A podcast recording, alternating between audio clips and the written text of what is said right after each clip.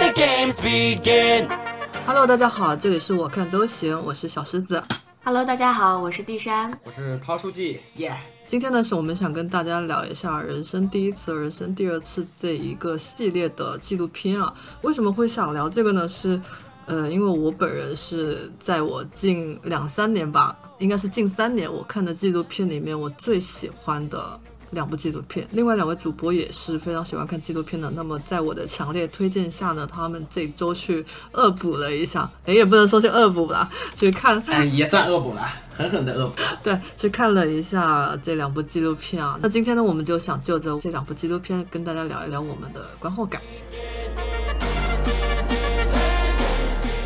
我们两位好朋友都是在本周才看这部纪录片的吧？我想问一下，就是你们看完后整体的一个感受怎么样呢？我看完我整体的感受，我觉得还是可能比较沉重的，我感觉对我来说，因为它不是以那种就是比如说一个人从小到大他成长起来的这种这种视角去看，他可能比如说有一集他讲这种第一次进城，这个主角王银花，他可能年纪已经。呃，可能有三四十了吧，可能有四十，因为他孩子都、啊孩子都很大我当时看弹幕上面说他只有二十三岁，啊，这样的吗？对，应该很年轻。我感觉应该没有三四十，他孩子没有多大呀。哦，那应该是年轻一点，但是可能你看起来可能不像就是二二十多。然后反正我意思是说，他可能以不同的人物的第一次来切进来，给我的感觉来说，就是这个他们这个第一次呢，其实相对来说都是比较重大的一个选择。可能他们在选择的时候觉得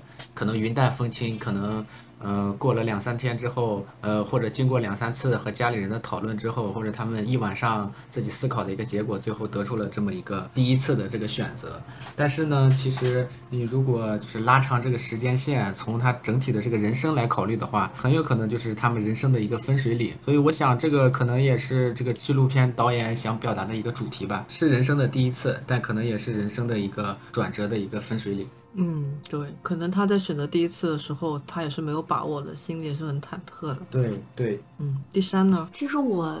对这个纪录片的感觉跟涛书记还是挺有区别的。我整体看下来，感觉还是挺充满希望的吧。嗯就是因为他从第一集出生，然后到呃最后的告别啊，可能除了告别这件事情会让人觉得是有一些就是悲伤之外，我感觉其他几集其实都体现出一种比较积极向上的正面的情绪，就是嗯包括出生啊，然后。嗯，成长，然后上班、结婚的一些喜悦。你知道为什么涛书记看法跟你不同吗？因为他看的是进城那一集，是吗？对，因为他没看完。因为我只看了进城那一集，我恶补了，但是只恶补了一集。嗯，就像在最后他那个特别篇里面，那个呃，就是有一个被采访的人，他就说说，其实前面那几集更多的都是一些嗯、快乐的感动，只有最后一集可能是一些悲伤的感动、离别的感动。其实离别，我也觉得看大家怎么看待离别这个事情吧。离别不一定就是悲伤的，在我看来，嗯我自己的整体感受，我还是跟第三差不多的，就是，呃，沉重嘛，有一些部分肯定是有沉重，但我觉得整体来说还是很充满积极性的吧，很有起到鼓励作用。嗯。然后就是看完后，就是可能也不只是这部纪录片吧，所有纪录片吧，都让我们能够了解这个世界上原来还有那么多跟我们平常看不到的对，人事物一样，我们平常可能连想象都想象不到会有这样的人、这样的事情存在。那你们看完会不会有这样一种感觉呢？就感觉可能人生不过如此，因为它相当于从开头到结束，相当于把人的一生全给介绍不。会，我不会，哦，我倒是我不看就觉得人生不过如此。我是看了看之前，我觉得人生不过如此，然后看完之后，觉得就是在这种不过如此中有那么些，就是瞬间就足够了。嗯，那确实是的，这个确实是。我觉得人生就是在不过如此中去找一些自我感动的瞬间吧，去找一些意义吧，就是。我想先采访一下陶书记，就是你为什么会想要挑进城这个主题呢？嗯，因为怎么说呢？因为刚好，呃，这个因为昨天也去上海看球赛了，然后也算进城了。因为我本身老家其实也是呃县城里面的嘛，然后你说如果来大城市的话，呃其实也算进城了。嗯嗯，所以我觉得这一集我想看看他就是怎么表达的，所以我就点开这一集。而且刚好我点开之后发现他的进城和我进的城是一个城，都是去上海。大上啊海，，他们也是去上海，对对，大上海都。是东方明珠啊。嗯然后他们这个，呃，它主要讲的呢是那个云南曲靖市那边儿一群人，呃，进城相当于打工的一个事情，因为他们那边相当于有一个。呃，就业中心是一个叫刘增雄的一一个人，然后他这个人呢，他就是相当于负责曲靖市这些做农民工或者说当地的一些人，然后把他们安排到上海去进行一个打工。第一呢，是可以进行增加一个收入嘛，因为他们那边可能贫困人口还比较多，然后为了打赢这个贫困攻坚战，所以要提高他们的收入，然后他们就把这些人拉到上海那边去打工。他们这边呢，相当于也是来回跑吧，一边他们回到老家去找人，另一边呢，他们去到上海，去到上海去和这些用人单位去对接，然后对接完了之后呢，确定说这个用人单位可能有比较好的岗位，然后也也缺人，然后对这个人的这些要求呢，可能也不高，或者说呢，和这个他们老家曲靖市这边这个人的这个呃，可以说这个素质或者是素养，或者说这个专业技能可能比较匹配的话，那他就把负责就把曲靖市老家的这帮人去拉到这个上海去去工作，然后呢，他可能主要的那个更多的镜头是给到了一个。叫王银花的一个女士，这个其实刚开始看我还挺有感触的，因为刚开始王银花是打算要去上海的，因为其实她家的这个重担全都压在王银花一个人身上，她老公其实是腿脚稍微有点不利索的，可能这个经济来源全得靠王银花来干，她家里还有一个小孩儿，所以她这个可能这个任务也比较重吧。虽然说，呃，他们家是种那个烟草的，嗯。然后反正那个，我记得视频里都讲，他说这个烟草也是收成之后，他割下来去卖，卖了之后大概能挣个五万块钱，能挣五万块钱，对，年收入五万块钱。但是挣完之后呢，这个烟草卖完之后呢，嗯，其实他就没什么事了，就是也比较闲，因为反正烟草它这个生长是有固定周期的嘛。然后这五万块钱呢，你说，呃，刚好可能就是只能满足他们家的一个日常的开销，其他再多也没了。所以我觉得王银花其实她内心中她是想挣更多的钱的，因为重担全压到她一个人身上了。然后可能呃纪录片这个镜头没表示啊，我觉得可能是前一天她也和她的老公去商量了，可能她的老公那会儿是支持她的，她就决定要去。结果第二天的话，她那些亲戚朋友啦，全都跑到她家里头，然后来劝王银花，就说你不要出去，因为你这个你出去了之后，你的孩子没有人陪伴了。然后他又就是反正就举例子嘛，然后举例子就是说，你看你在上海，虽然你这个挣得多了，但是你消费也高。说你如果在家的话，你可能上一个厕所进去之后再出来就没事儿了，但是你要是在上海的话，你进去一下再出来，你要掏五块钱。啊，反正举的就是这个意思。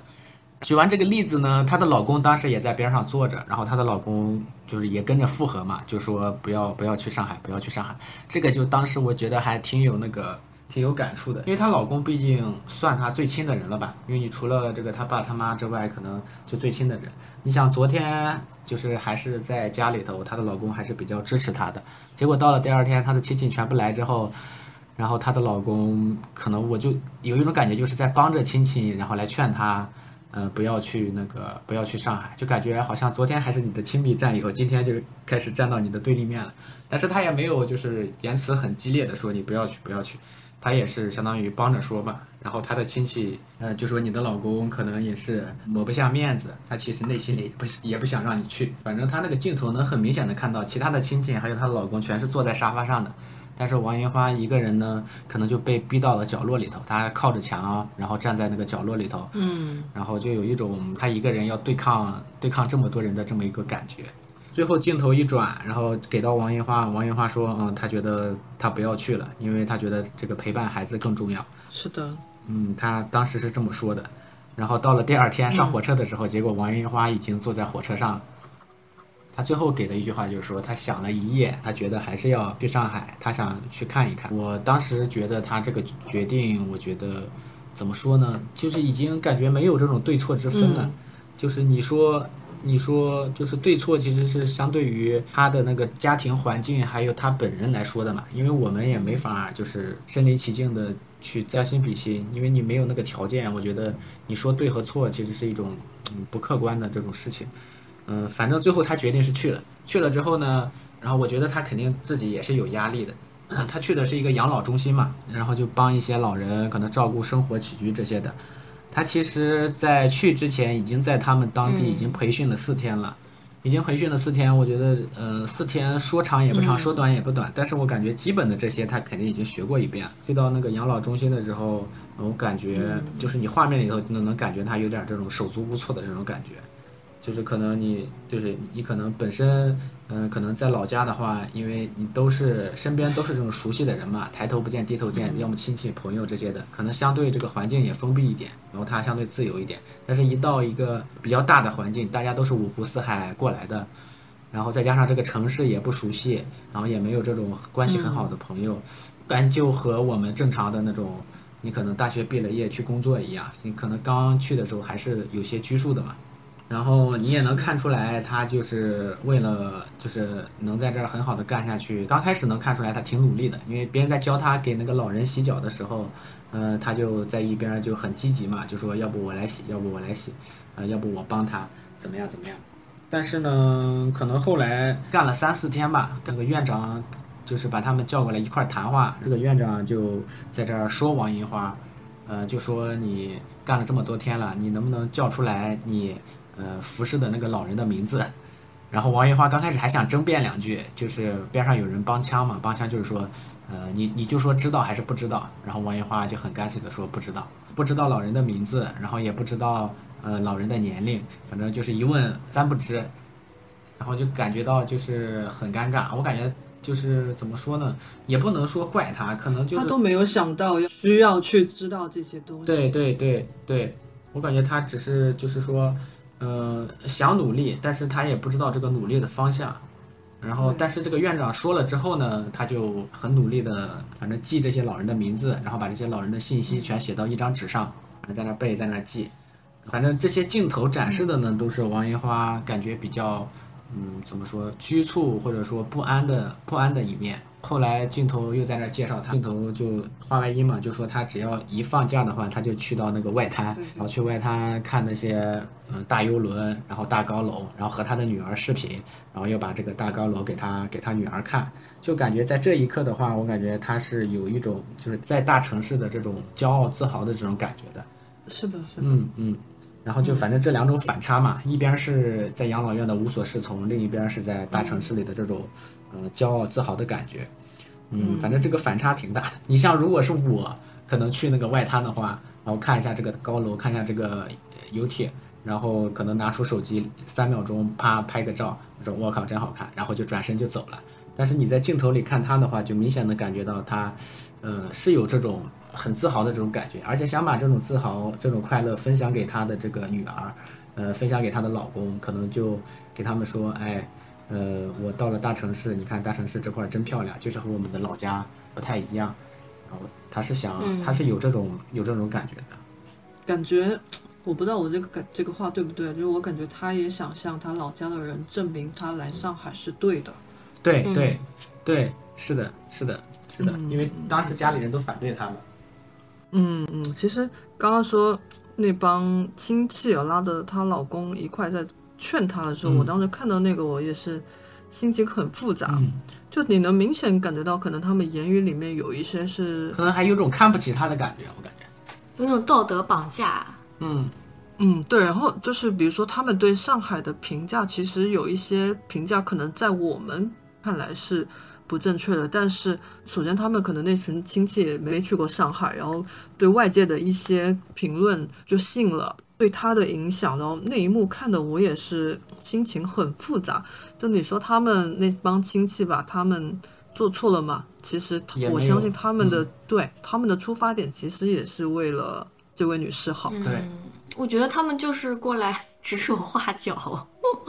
就是管别人家的闲事。嗯，但是嗯，这个怎么说呢？我感觉就是在。嗯，小城市里头，你可以觉得它不对，但它肯定是，但它是真真实存在的，真实存在的，确实。对，真实存在的。而且就是嗯，因为我们相当于已经出来了嘛，出来的话，嗯。你可能这种思想和他们来说就是不一样的，确实是不一样。嗯。然后他们可能一辈子在这儿或者怎么样怎么样，可能他们因为要改变成年人的一个观点是很难很难的，就一旦一个人成年以后，所以他们可能，嗯、这个不管是这种认知啦，还是这种思想啦，他们停留在停留在那个地步，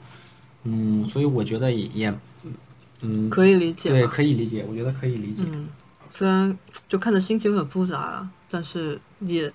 也能理解他们的出发点。对，就很真实这种感觉。对，嗯，然后在我正式看这个纪录片之前，我是不知道在一些贫困的地方会有就业机构，然后会有专门的人去帮。去去帮他们把本地的这些人输出到其他城市去打工的这么一个部门也好，或者是有这样的像我们纪录片里面的刘先生他在做的这些事情也好，像包括刘先生这么一个人好，我在看之前我真的是都不知道有这么样的部门、这么样的人存在的。看完后，就是我肯定也跟大家一样觉得说，这位刘先生他做的事情真的是很伟大。我觉得语言匮乏到我只能用“伟大”这两个字来形容他。对，而且他是那个怎么，他不是说他在那个他们老家开一个就业中心，然后等着大家来咨询，他是嗯一家一家的去找，去可能说去劝，然后去介绍，嗯，嗯希望他们来这个来来到这个上海去工作。他是很希望帮助他们那边的那些家庭去脱贫，对，发自真心的，而且。呃好像视频里应该大家都有看到他那个又要离开的时候，小女儿哭的，嗯。哎呦我的天啊，真的，好像已经一年没回家了是吧？嗯，反正他回家，他是回家，相当于回了回家回五天，回了五天之后，可能四天都在外头奔波，他就在家里住了一天。嗯，然后又走了。对，然后他的儿子，他说一年前回来的时候，他儿子可能才一米四八，结果嗯，呃，结果第二跟他差年回来的时候，不多高。，对，和他差不多高了已经，而且可能是边上有拍摄的这个拍摄的人在吧，可能有外人在。然后你像他儿子已经长到那么大的话，然后在镜头面前和他爸爸说话，就感觉是有点儿，呃，有点儿那种不自在，感觉都已经有点生分的那种感觉。可能也是因为镜头镜头在，然后儿子可能不太好意思。然后，然后他的那个小孩子，就是那个小女孩的话，可能年纪也比较小，年纪也比较小，然后、呃可能就是也不在乎这些，放的比较开。然后等到真走的时候，然后女儿在那哭嘛，哭了，然后刘增雄最后最后坐在车里头，他在车上也哭对，了。他也哭，然后他还说了一句话，他就说：“我知道我的女儿就在车的旁边，但是我不敢回头去看她。嗯，好沉重啊。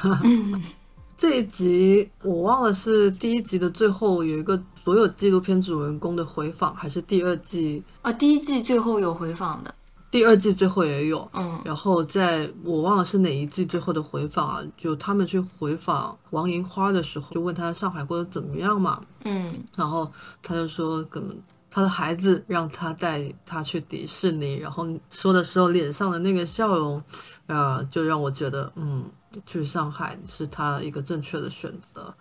但是我看完是感觉有点沉重的，因为你嗯就是有的时候可能这个选择也比较少，然后你就可能就两个选择，要么进城，要么留在家里头。然后不管做哪个选择的话，可能对你未来的整个的这个人生都是很大的一个转折点，我觉得是。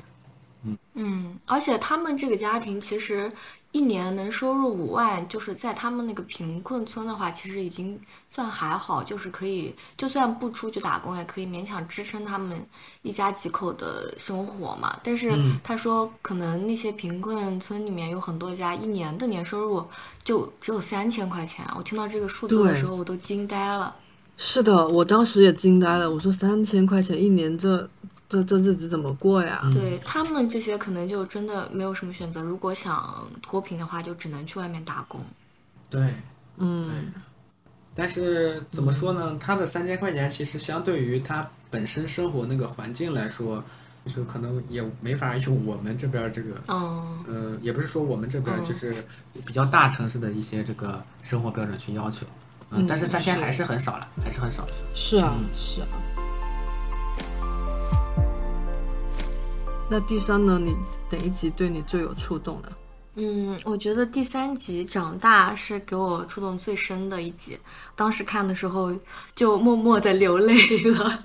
我也是，就他这个故事讲的就是云南芒水中学吧，他们那个中学里面的那些留守儿童，然后被老师带着去野外自然里面学习写作、学习诗歌。就是他这个呃这个分级里面的主题就是。可能诗歌不会改变一个孩子的命运，但是能改变一个人。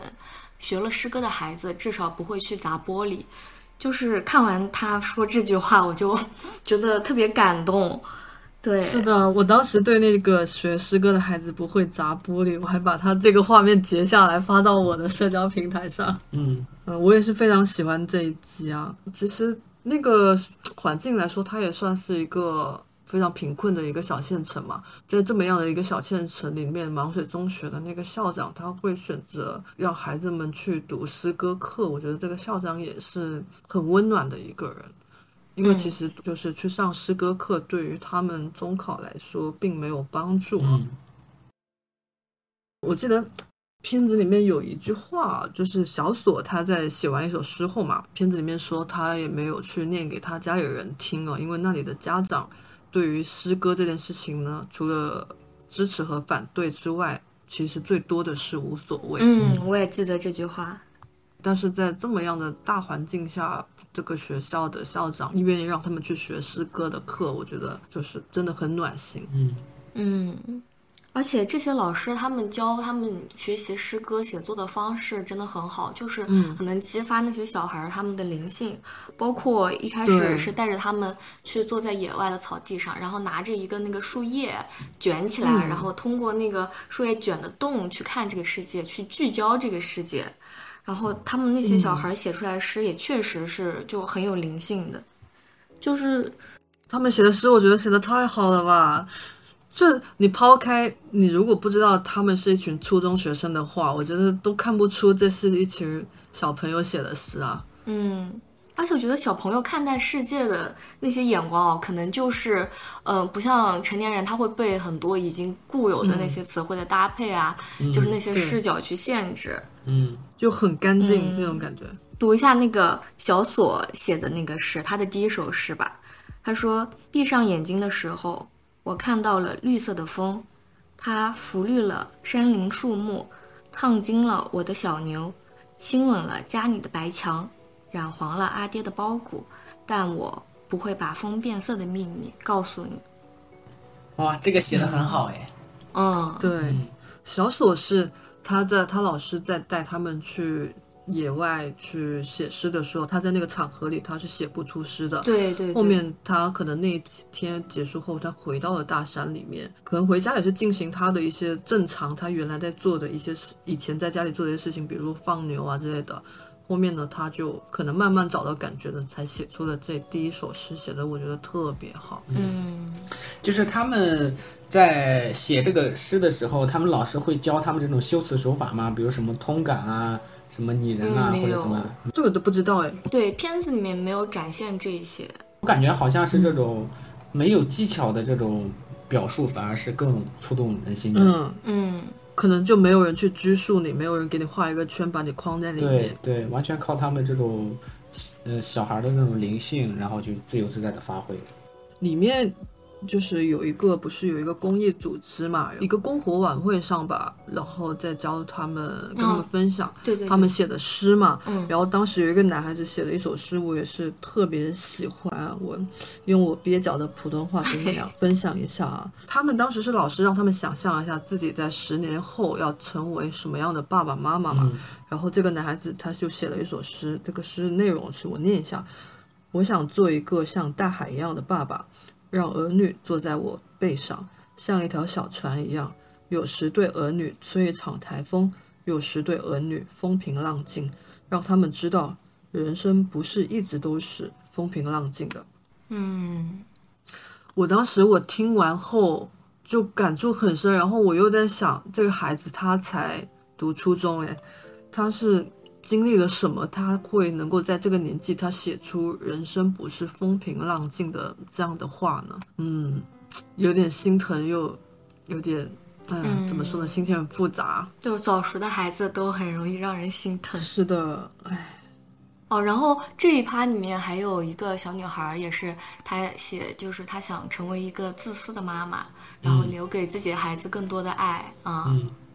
他他他他是这样，他不是，呃，我想一想，他妈妈是外出打工嘛，去广东打工了，然后爸爸是去世的，对吧？嗯，然后他姐姐是在读一个免费的大学，嗯呃，他呢约了他妈妈晚上好像八点多去做一个视频。一开始他跟他妈妈视频，可能只是在讲一些，哎妈，你那边，天气怎么样？吃了吗？啊，对对对，讲这些话。然后后面就他鼓起了很大的勇气去跟他妈妈讲，说我今天写了人生中第一首诗，我能不能念给你听听？但是在说这个话之前，他的表情和内心是非常纠结的，他不知道要不要把这个诗念给他妈妈听。哦，不对，这句话说的不对，我觉得应该是他很想把这个他写的诗去分享给他妈妈，但是他鼓起勇气去跟他妈说这个实话的时候，他是内心做了很多斗争的。嗯，而且他已经眼含泪光了。对，可能我我猜啊，我不知道是不对不对，我觉得他可能也会害怕说自己用心去写了一个诗歌念给妈妈听，然后大人们会觉得不理解，无所谓这么、嗯对这么一个态度。然后他写的这首诗，我也觉得，嗯、也是很心疼。就还继续用我蹩脚的普通话跟你们分享一下：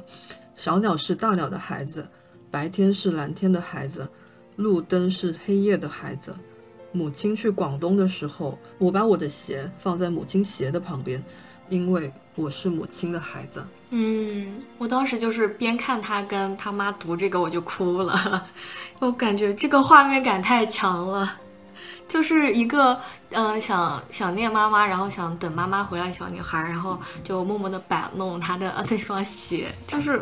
啊太细腻了。而且我看嗯。弹幕说，就是云南那边方言其实鞋就是孩嘛，所以其实鞋子就是孩子。嗯。哦，他妈妈听到他这个诗后，他妈妈也，反正母女俩就又哭的稀里哗啦，然后妈妈就可能也跟她说，呃妈妈真的很对不起你之类的话，嗯就我觉得可能是他心中想要的一个，怎么说呢？这么说的不合适，就是。嗯，起码他妈妈没有忽视他这个诗，没有不重视他写的这个诗。对就是他妈妈其实读懂了他诗里面的那些想念和思念，对，还有那些细腻有些委屈吧，。嗯嗯嗯，对对，嗯，所以这个时候我又觉得这个老师还挺伟大的。就嗯，是是他他他教孩子用诗来表达这种感情。可能你如果他不用诗这种载体的话，我感觉可能小女孩儿她也不好意思去直接和她的妈妈去分享她的这种呃思念之情了或者感觉了。嗯，对对对对，就以前可能我我接触诗歌比较少啊，然后有看的话也是那种成人写的诗歌吧。在之前看了这部纪录片后，就让我对诗歌真的是有了很大很大的改观。嗯就它真的是可能一些很简单、很日常的、很朴实的言语，嗯是能够去写出、表达出很多细腻的情绪。嗯，反正很细腻。我觉得现在就是真的，你让我去写这样的言语，我都写不出来，就已经，双眼已经被遮盖掉的，感觉。对，而且我觉得他们的很嗯多文字上的那些修辞和表达，就是不是说常规的，因为他诗歌本身就是需要一些很新的从生活日常里面脱离出来的那些表达嘛。但是我们可能已经用过太多的那种固定搭配了，然后比如说就是看到什么东西啊，闻到什么味道，但是那些小孩儿他们没有接受过这种系统的，就是说你必须要这么做，这么搭配，他们表达出来的东西可能就会很新鲜，很有灵气。嗯这集小锁嘛，就是其中一个男主角，一个男孩子，刚刚第三念的那首诗的那个男孩子，他在就最后特别偏接受采访的时候，他不是跟他那头牛是很好的朋友嘛？哦，接受采访的时候，他就很平静的说，那头牛因为家里的经济条件不好，然后那头牛被卖了。嗯但是这头牛的妈妈又生了另外一头小牛，就应该就是这个关系嘛，就是被卖的这头牛它的一个弟弟一个兄一个一个弟弟妹妹吧，嗯然后他又和这头新的小牛又成为了好朋友。然后我就在想，他心平气和的说出原来跟他是好朋友的那头小牛被卖了。虽然他现在说心平气和，但当初他知道这头小牛要被卖了，不知道他的心情是怎么样的呢？嗯，他是像现在一样淡定的，还是说当时他也会很难过呢？我觉得肯定会有很难过，甚至是很生气，就不想让让爸妈把它卖掉。嗯，但这会不会只是我们这么觉得呢？因为我我因为我我确实不知道，有可能他们从小到大，可能就在跟他成为好朋友的同时，你说会不会他就知道这头小牛最终的结局是怎么样的？我觉得我嗯不知道，就是什么都有可能。我觉得，嗯，我也感觉好像他们这种，嗯、比较早当家的这种的，可能，嗯，嗯就会比较早熟嘛。也也是有这个可能性啊。当然，也有可能像第三说的一样，他可能也很难过。对，嗯嗯，但是没办法，只能我感觉只能接受。我还想分享一首诗，就是在他后面啊，呃，在这一集纪录片结束的时候，就推门警告已经出来的时候，哦，在这要不要给大家科普一下推门警告？哦就是他每一集结尾都会放那个杨乃文的推开世界的门，所以一到快结局的时候，大家都会刷弹幕推门警告推门警告。对，哦，哎，说到推门警告，我觉得，哎呀，真的就这首歌跟这一部纪录片真的很搭。嗯，很搭很搭。我觉得，我觉得节目组真的太会选歌了。嗯，就每一集的剧情，然后你再去听这首歌，去看里面的歌词，每一次都是不同的感悟，太牛了，真的。就是这他这个推开世界的门，这个门在每一集都有对应的不同的概念和意义啊。嗯，对，太牛逼了，真的，这歌选的哇，我真的是牛逼。然后，然后呃，说回刚才那个话题啊，就是这一集的推门警告出来后，他又呃分享了一些小朋友们写的诗，当然这个主人翁是谁就没有，好像没有拍一个正脸啊。然后其中有一首我觉得哇写的还蛮厉害的，就是好像呃。这个感觉怎么说呢？我先分享一下啊，题目叫《宇宙的诞生》，然后诗歌的内容是：宇宙像一个没点着的烟花，没人愿意给他一点火光，他生气了，愤怒了，把自己点燃了，宇宙烟花爆炸了，宇宙诞生了。嗯，就是很浪漫写的，把这种物理的现象写得非常的浪漫。对，然后他下面的署名是这小朋友，他叫黄柳，然后后面写的十岁，哇，真的这是一个十岁小朋友写的诗，哎，我都不敢相信。你说他三十岁、四十岁，我都觉得 OK，没问题。嗯，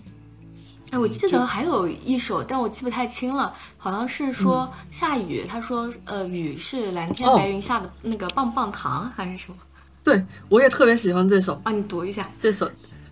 呃，题目是雨，然后内容是啊，乌云和白云结婚，我们欢呼着去捡他们撒下的喜糖，哦，对对对，就很浪漫，哦对吧？而且他就是真的能把这些自然的雨滴看成喜糖啊！我就觉得这个对小孩的眼里的世界应该很美吧？对，是的，是的，就这个的话，可能只有他们这个年纪能写得出来。我这样这个年纪也写不出来。我们这个年纪我，我觉得很难去想象啊，去想象乌云和白云结婚哎，就这个想象就很很天真，很浪漫。我们已经没有不具备这这样的天真了。嗯，磨灭掉了已经。而且会不会和他们就是所处的环境有关系？就是在那种更原生态、更自然的环境里面，嗯，这个我可能觉得可能只是一个小因素，哦，重要的是要发现，发现美的眼睛，嗯，对，嗯嗯对，然后竟然能把下雨，像我也很讨厌下雨，我下雨我觉得啊好烦啊，又下雨，啊 但是孩子们居然能够想象成雨滴是喜糖，哇塞，嗯，哇，这真的是哦。怎么感觉以后以后淋雨都感觉快乐了。每哦天吃糖，是的，是的，对，吃别人的喜糖啊，是的，是的。那诗诗就是你有觉得哪一集特别打动到你吗？嗯，很多，说一句很官方的废话，就是我觉得每一集都很打动我，但是就是我那个脑海里对印象很深的一对老爷爷老奶奶吧，就想跟你们分享。等一下，我猜一下，嗯好，你说，哦你猜，我猜一下，是不是那个看起来特别有书卷气的那一对老爷爷老奶奶？就是那个呃老奶奶双目失明，然后老爷爷然后对陪她啊，我就知道我也是特别喜欢这一对。是的，是的，然后也是跟诗有关，哦你知道吗？就很巧，就就也是跟诗有关。呃，涛书记还没看到那集啊，我先给你讲一下 这个这一集讲的内容啊。就这一集是讲退休嘛，大主题是退休啊，然后呃小的分级内容就是讲四川一个老年大学里面的这些去上老年大学的这些老。哎，我觉得不能叫人家老人，也没多老，对吧？这些退休叔叔阿姨、爷爷奶奶们的在大学里面的生活，然后其实我在正式看这集纪录片之前，我是一直有听说过老年大学，但我对老年大学我是没有概念的。你们有吗？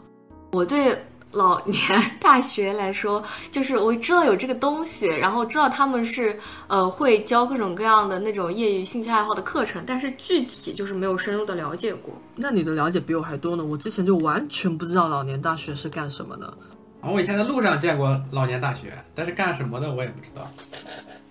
直到看了这集纪录片后，才对老年大学有了一个很具体的印象，这样子。然后我想分享的是这里面一对一对爷爷奶奶，奶奶是七十二岁，爷爷好我不好像没有说他多少岁，他是因为十多年前吧一个视力上的问题，然后导致他是双目失明的。但是虽然他失明，但他还是一直坚持的跟爷爷上老年大学，然后上。他这个是写诗的课吧，应该不叫诗歌课，就是写诗的课。然后它里面有一个让我很感动的，就是我又相信爱情了，你知道吗？哦，是的就是，是的，是的，他们两个就是爷爷，他是片刻都不能离开这个奶奶身边的，走到哪都要牵着她。然后里面有一句很感动的话，就是“常上会是童华容的眼”。嗯，他每天都是牵着奶奶去，可能去外面去上老年大学，然后他会把爷爷会把他看到的一些新生的事物去分享给奶奶去看，然后奶奶里面写了一首诗啊，我觉得他写的诗都很可爱，我我也想分享一首，共享单车他写的念奴娇还是？对，对对对对对对。对，诗名叫《念奴娇点共享单车》，但可能我我猜奶奶应该是没有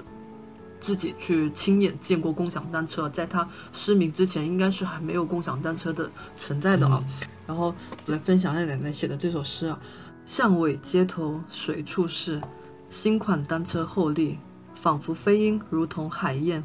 共享游人泽。车如流水，一时多少甜蜜。回想吾辈当年，物稀难置信，贫穷至极，来之不易，劝君予以珍惜。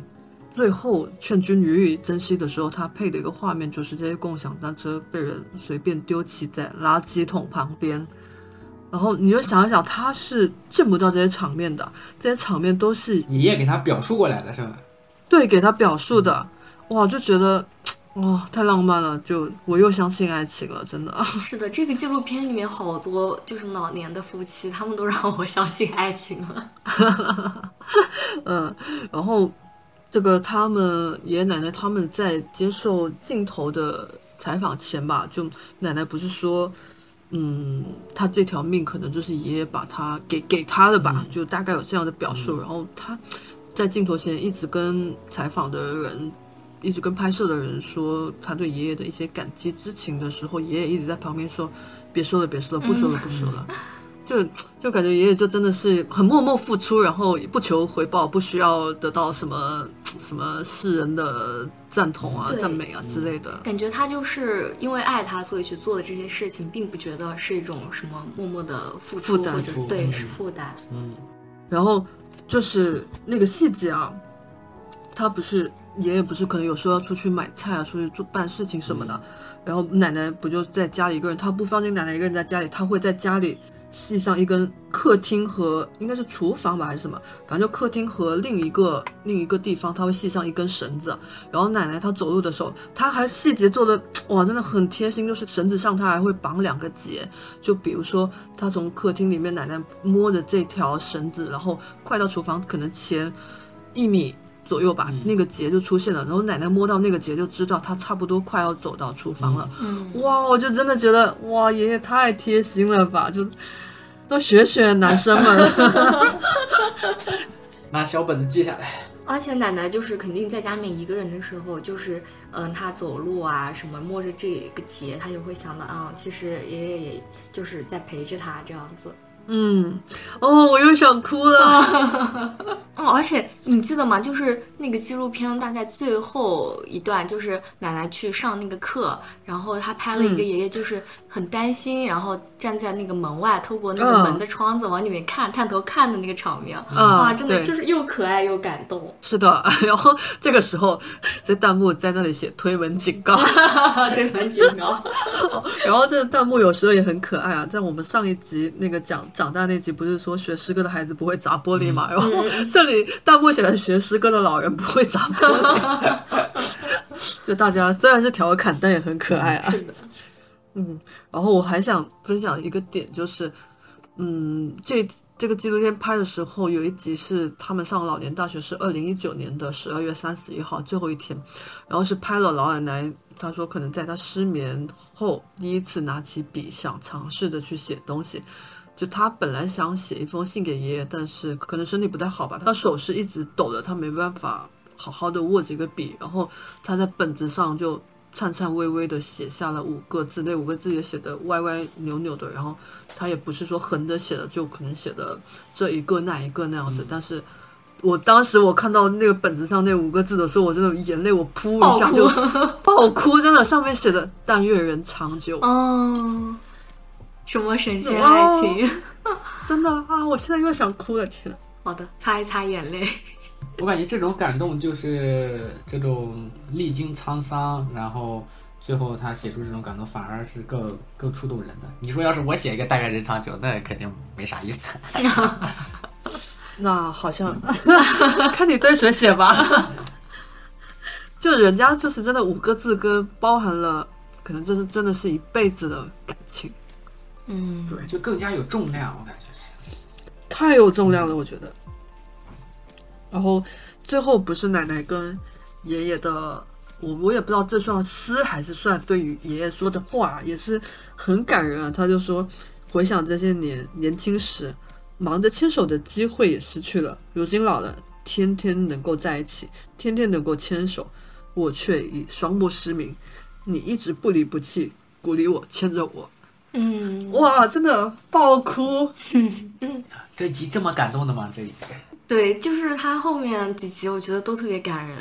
说到就是神仙爱情，其实最后一集告别这一集嘛，也是我觉得特别让我感动。就是他的那个故事讲的主主角就是那个一对夫老年的夫妻，然后那个老奶奶她是得了阿尔兹海默症，就是可能慢慢的就是把很多事情都忘了。然后那个老爷爷就是嗯会在家里面挂一个呃小小白板，然后写满了就是注意的事项啊什么的。然后后面那个老奶奶就是因为呃实在是呃身体状况不好嘛，就没有办法在家里面继续住了，然后就把他送到了可能是养老院或者是那种看护中心。然后那个老爷爷每天就嗯、呃做做好那些菜啊什么东西的哦，然后他特别搞笑，他做的那个沙拉里面他还把巧克力和那个黄瓜什么东西放在一起。嗯，对，然后他就呃拿着那些便当，然后坐很久的地铁，然后再转公交，然后到那个医院去看老奶奶。然后他每次就是看到老奶奶，就是先牵着她的手，然后就问他，嗯，记不记得我啊？知不知道我是谁啊？然后就问他，他对对，他问的，他问那个老奶奶的方式，还有那种肢体语言也好，表情也好，就很像小情侣在谈恋爱。哦，是的，你有那种感觉吗？哇，嗯我就觉得嗯哇，特别特别特别温暖。对，然后那个老爷还说说，嗯，就是希望他记得我，就算不记得我叫什么也好，只要记得我是个好人，记得我是个好人，他就会相信我。哇，真的是。哇，又相信爱情了，又相信对爱情了。然后他每次就是去见他，还特别亲昵的会，嗯、牵着他的手，然后说亲亲亲亲，然后就特别喜欢亲他的额头。对对对对对，真的就就就真的就像一对小情侣一样。嗯，然后那个老奶奶就是可能最后慢慢就都不记得了。然后那个嗯、采访的人就问她说，呃，你丈夫是谁？她还能说出来她老公的名字。名字对，然后问他说你儿子是谁？他可能就支支吾吾半天都想不起来了。儿子不重要，开个玩笑，开个玩笑。嗯，后面我记得好像，嗯，就回顾采访，他们说老奶奶好像是在骨折了，是吧？嗯，对在在在在那里面骨折了，然后病情好像又有点加重了。哎，对，他是骨折了两次，然后那段时间因为疫情，他就姥爷没法去那个医院看奶奶嘛，然后他就说说，呃，医院的人就可能，嗯，就是把想说，哎，要不要发照片给你看？然后那个爷爷就说，我不要，就是他的照片什么东西我都有的呀，我自己想看就可以看，你给我发他照片，我只会更想见他，见又见不到。嗯，哎呦，好心疼呀！嗯，然后那个那个爷爷就是后面自己其实身体也不好嘛，然后他也去做了那个手术，然后他做完那个手术，他就觉得嗯，可能嗯就很害怕，他自己先他的那个老伴走了之后就没有人去照顾他的老伴，然后他就去立了那个呃中华遗嘱库去立了那个遗嘱，然后他特别伟大，就是他还想着就把自己的遗体全部去捐献掉。嗯，哎呦，又想哭了。真的，这个纪录片就是，嗯，非常让人感动。就算是吧？没推荐错吧？嗯嗯，是的，现在好像就是那种，之前不是网上经常流行说一句话叫“真诚就是必杀技”。嗯，我感觉对这个纪录片也是，就是很真诚、很现实，然后就就很让人感动。这一季因为涛还没看完嘛，如果说涛全部看完后，我觉得我们还想聊的话，我觉得我可以继续再聊下去。我真的觉得太太好了，这个纪录片。对，然后现在是切尔是第二季是看了前两集嘛，对。我觉得第二次就是他的立场和第一次就是感觉还差挺多的，但是我也非常喜欢第二次、人生第二次。对，对我也很喜欢。就当时第二次在推出的时候发预告片的时候，我就我自己有在想，我说人生中有哪些是第二次的呢？我想到我当时就是一个哦，可能离了婚，重新再结婚哦，第二次。然后除此之外，我就是想象很有限，我想象不出。就还有哪些是第二次？直到我看完了第二次后，我说哇，这些导演老师们都哇，真的让我双收下我的双膝，就膝盖都给他们，太优秀了，真的怎么能想到这这这么好的题材？我觉得，嗯，然后呃呃，我们因为七月看了第一、二集嘛，其实第一集对我来说可能是整个第一季也好，第二季也好，我看了对我是最扎心的。嗯，它很复杂，对，我们应该简单讲一下吧。第二季的第一集，它的主题是圆，就是团圆的圆。嗯它讲的是一个一个孩子，他小时候是被拐卖到了汕头地区，因为为什么很扎心，就是因为我也是汕头人。他被拐卖到那个地方，就是我长大的那个城市。因为我是知道我们家那边，在我小时候，我就经常会听到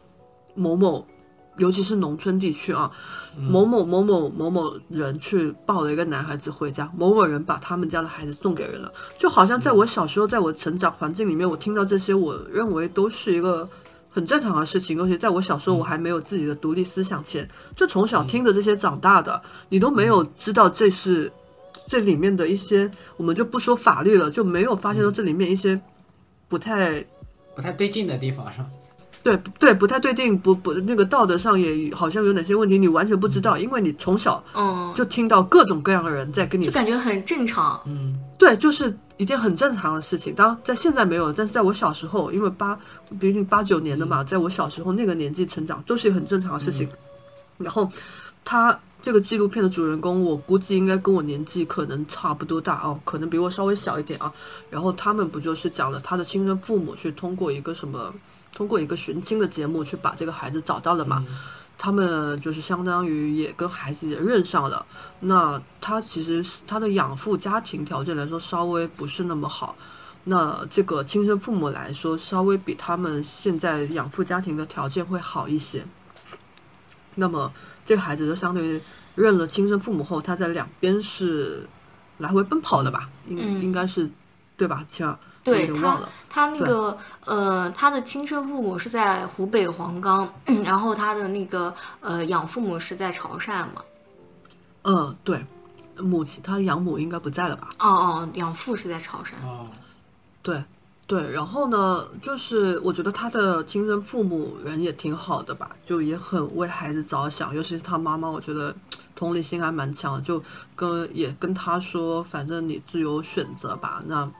呃，也没有强求他一定要回到他们亲生父母的身边、啊，他只是他只是很开心，他找到了自己亲儿子了，嗯。包括可能儿子带回认了后，他们还他们那边还什么这个街头还还打鞭炮啊，这些有去庆祝，然后带着儿子去菜市场跟跟那些市场里面可能很熟悉的那些小摊贩的那些摊主们去说，哎，这个是我儿子啊，咋的，就跟得出他妈妈真的很开心，并且他不是有个亲生哥哥的嘛，哥哥也对他特别好，嗯。但是在这里面很撕裂的一个部分就是。他他养父其实内心是不希望他去认那那对亲生父母的，为什么呢？嗯。嗯，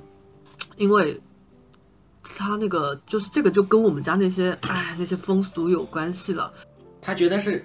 呃，认了之后不管他了吗？还是怎么？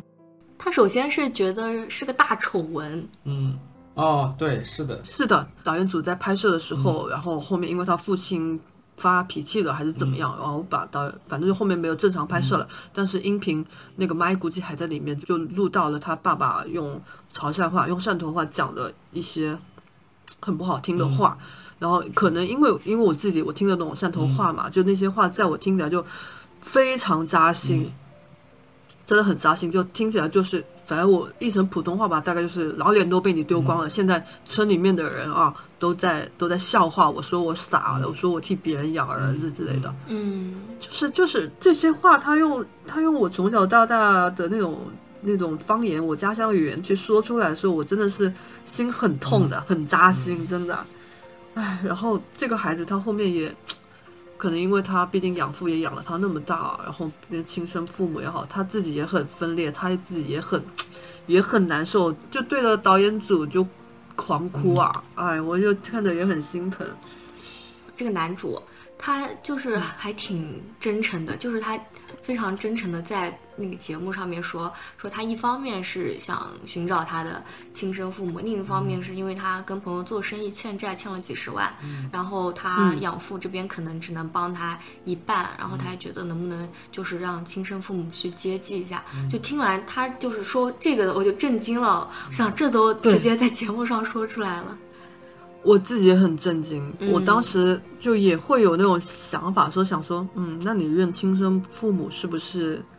背后是有其他的原因的呢？就可就自己可能会有这种肮脏的想法吧。他其实他肯定是有这一部分原因的，因为而且他的养父给他灌输的概念是说，呃，是因为他的亲生父母养不起他，然后把他丢了，然后把他丢了之后，就是他再去从那个就是老拐子手中把他买回来的嘛。就他心里面可能会一直也觉得，哦，那我既然是亲生父母，就是把我抛弃了的，那对，那我就找他们去要一些呃经济上的东西。但是他真的就是去到呃见到他的亲生父母，然后发现都对他那么好，而且是一直在寻找他，他就说不出口了，就是关于要让他们帮他去还钱这件事情。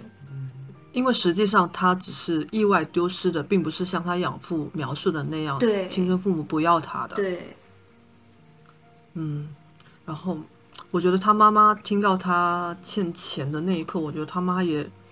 也真的很很伟大。他妈说只要不是赌博就好，嗯嗯啊，就也很伟大。然后他亲哥哥也是很包容他，因为这件事情他一开始是跟只跟他亲哥说的嘛，好像。嗯，啊然后他亲哥也很包容他，就 很暖。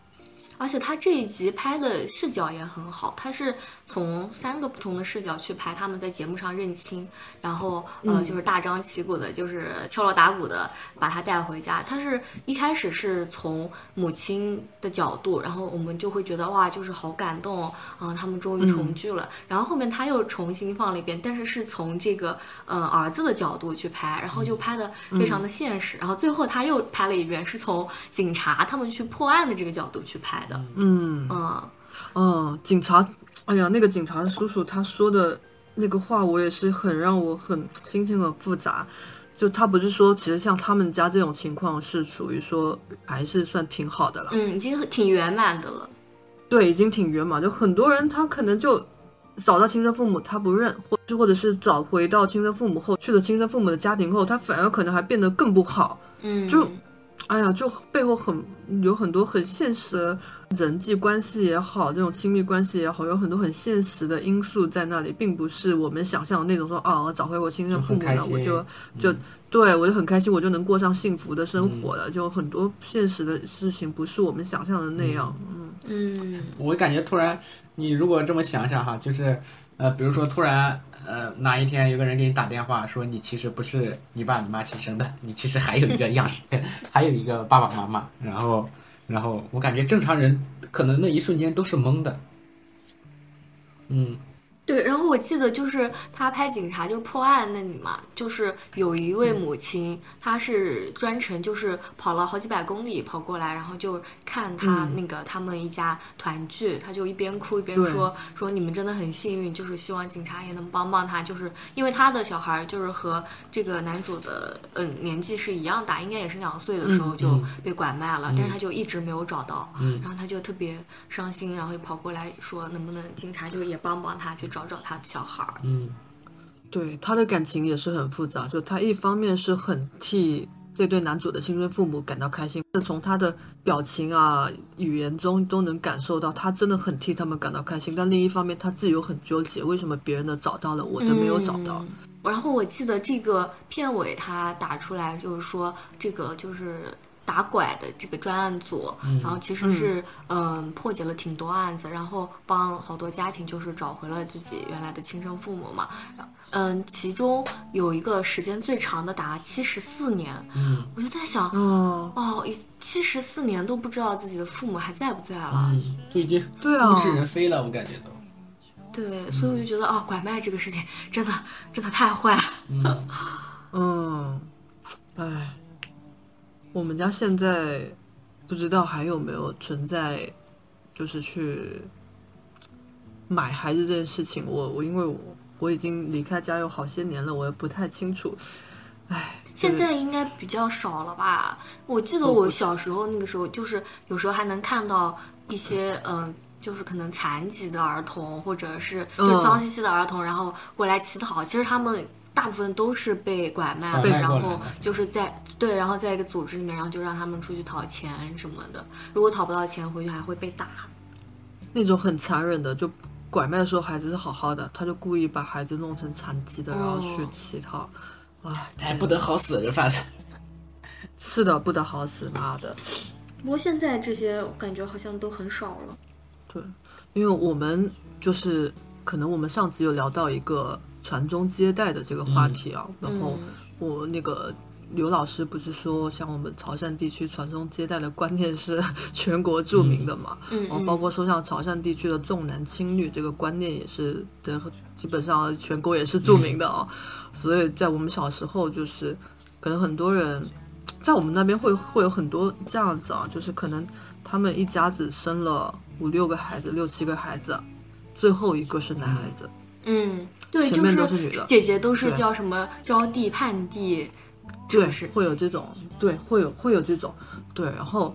就是为了生那么多个孩子，就为了要生一个男的，然后可能就出来传的那些传宗接代，生不到的话，他就去买一个男孩子，嗯，这一集里面的这个男主的名字，也就是他叫钟家金嘛，钟是他养父的姓嘛，然后家里面的金子就是很难，很疼他看出，来名字就能看出来很疼他。对，就是能看出来，就是很把这个儿子看得很重。名字取得倒是挺好。啊，行，那要么我们今天就先聊到这儿好，好呀，啊。好，陶书记一定要去看完。明白。再次恶补，呃，反正如果大家有看过《人生第一次》或者《人生第二次》的话，也欢迎跟我们留下你的感想啊，在评论里给我们可以跟我们分享一下。然后最后呢，真的，我其实从近三年吧，从我看了这两部纪录片后，我身边已经安利了无数个朋友、无数个人去了。但是，哎呀，可能是我比较失败，我感觉我安利他们真正去看的人好像没几个。哎，哦也也可能是本身看纪录片的人群都比较小吧，所以。嗯，嗯嗯，所以那个，如果说大家有兴趣的话，我个人是真的非常非常非常非常推荐大家去看这两部纪录片的。我也非常推荐。而且我感觉这个得那种静下心来，静静的去看。对，而且像我是之前已经看了一遍了嘛，然后那个为了跟你们俩聊这一期纪录片，我最近又去把第一次又重新呃简单的翻了一遍啊，就重新看，可能跟我三年前看的那个感觉又很不一样了。嗯，嗯嗯嗯，好的，行，那我们今天就先跟大家聊到这里吧，也谢谢大家陪伴了我们一个小时。我们下期再见。下期再见。嗯，拜拜拜。清楚。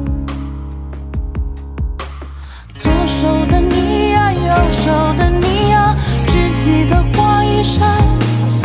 世界本该是你醒来的模样。